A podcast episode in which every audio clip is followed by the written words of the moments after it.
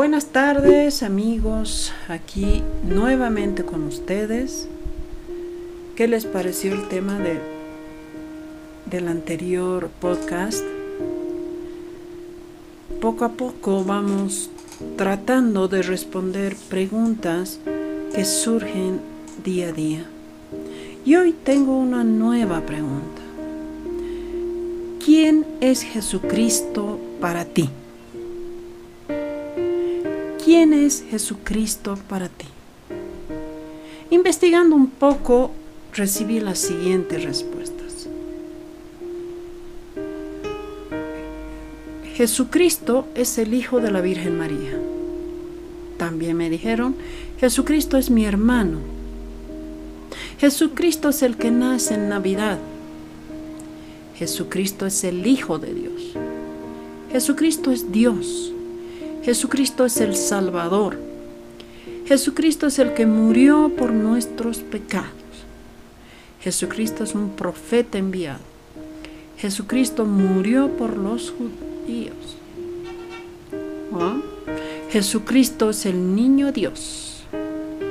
Jesucristo no sé quién es. Jesucristo es Rey de Reyes y Señor de Señores. Jesucristo es un gran ejemplo de hombre. Jesucristo fue un predicador judío. Jesucristo es todo. Jesucristo era un revolucionario. Jesucristo es alguien que me ama y que nunca me va a traicionar. Jesucristo es mi corazón, pero no un corazón que muere, sino que es un corazón inmortal. Wow. Jesucristo es Dios, mi Salvador y mi abogado. Dos naturalezas, una persona. Y así, hay varias respuestas respecto a quién es Jesucristo, pero muy similares a las que he ido mencionando. Ahora veamos qué es lo que la palabra de Dios nos dice sobre Jesucristo. Si vamos por favor a Mateo 16, versículo 13. Aquí hay una historia en la que Jesús hace una pregunta a sus discípulos, similar a la pregunta que yo había hecho. Viniendo Jesús a la región de Cesarea de Filipo, preguntó a sus discípulos diciendo, ¿quién dicen los hombres que es el Hijo del Hombre? Ellos dijeron, unos Juan el Bautista, otros Elías y otros Jeremías o alguno de los profetas. Él les dijo, ¿y vosotros? ¿Quién decís que soy yo? Respondiendo Simón Pedro, dijo, Tú eres el Cristo, el Hijo del Dios viviente. Entonces le respondió Jesús, Bienaventurado eres Simón, hijo de, Jonás, porque no te lo reveló carne ni sangre, sino mi Padre que está en los cielos. una referencia de quién es Jesús. Jesús es el Hijo de Dios. Pedro recibió la tremenda revelación de que Jesucristo era el Hijo de Dios. Nadie se lo había dicho. El Padre que está en los cielos se lo dijo. Jesucristo es el Hijo de Dios. En Juan, en el capítulo 1, en el Evangelio de Juan, vamos a encontrar mucho más información sobre quién es Jesús. Principio era el verbo, dice el versículo 1. Y el verbo era con Dios y el verbo era Dios. Este era en el principio con Dios. Todas las cosas por Él fueron hechas y sin Él nada de lo que ha sido hecho fue hecho. En Él estaba la vida y la vida era la luz de los hombres. Aquí nos habla del verbo y nos dice que el, er, el verbo era con Dios y el verbo era Dios. ¿Y que también lo menciona que estaba desde el principio y que además era el creador. Para eh, aclarar un poquito más quién es este verbo del que habla, vayamos un poquito más abajo en el versículo 14. Allá nos dice, y aquel verbo fue hecho carne y habitó entre nosotros, y vimos su gloria, gloria como del unigénito del Padre, lleno de gracia y de verdad. ¿Quién es el que se hizo carne? ¿Quién es el que se hizo carne y habitó entre nosotros? Era la gloria del unigénito del Padre. Seguimos leyendo el versículo 16. Porque de su plenitud tomamos todos y gracia sobre gracia. Pues la ley, dice en el 17, vino por medio de Moisés, pero la gracia y la verdad vinieron por medio de Jesucristo. A Dios nadie le vio jamás el unigénito Hijo que está en el seno del Padre, Él le ha dado a conocer. Entonces, Jesucristo no solo es el Hijo de Dios, Jesucristo es Dios.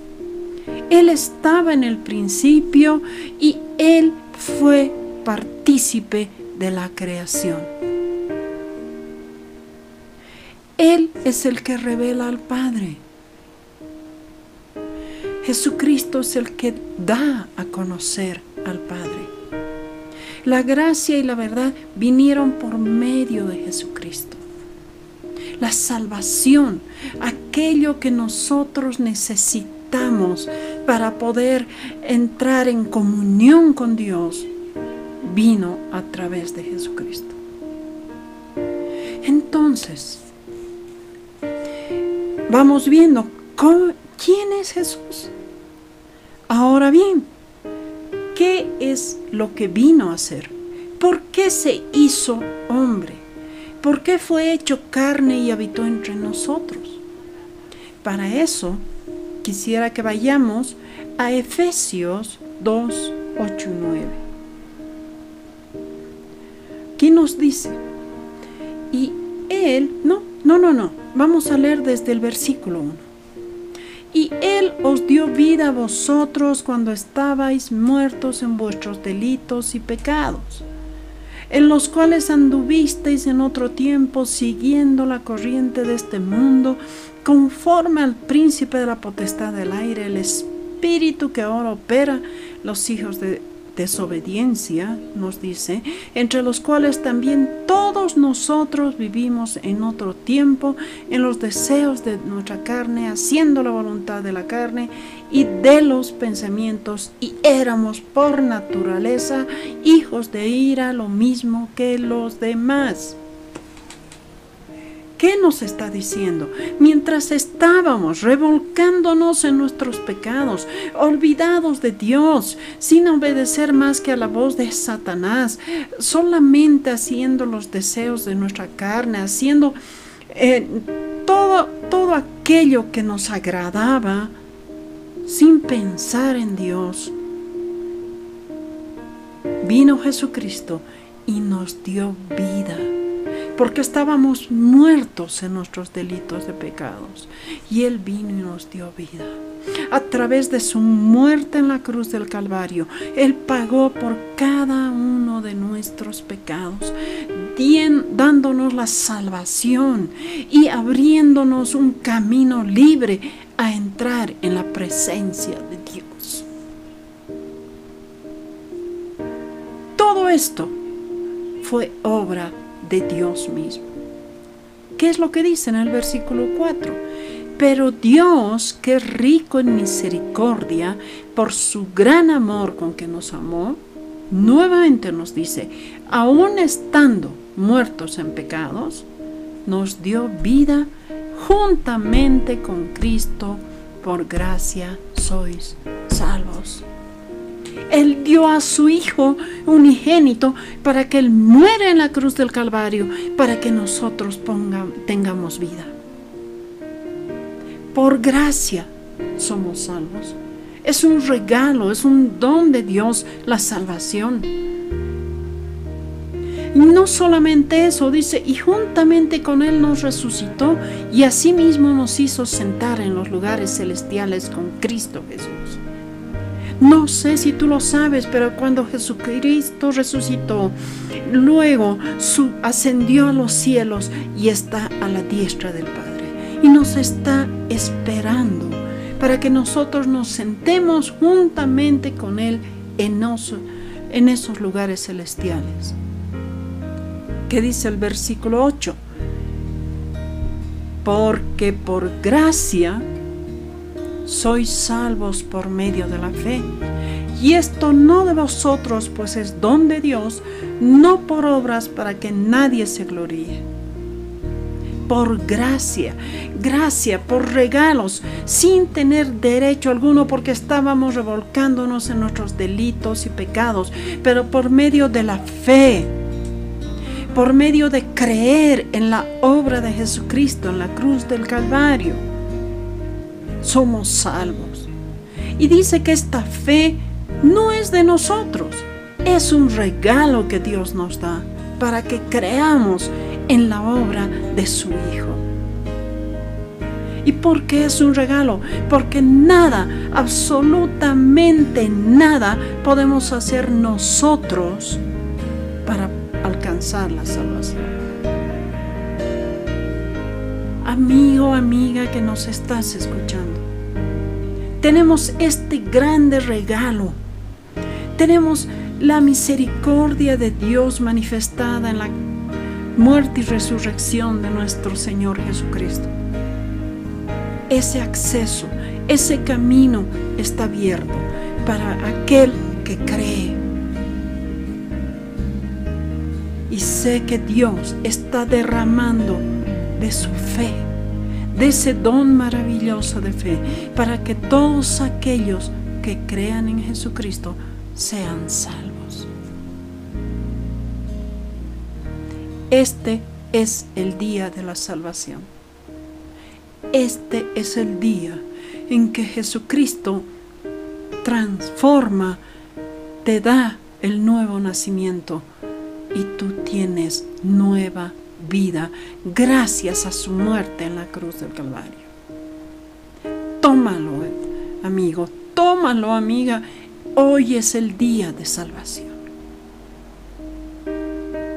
Que Dios te bendiga, que tengas una linda tarde y nos vemos la próxima vez o nos escuchamos la próxima vez.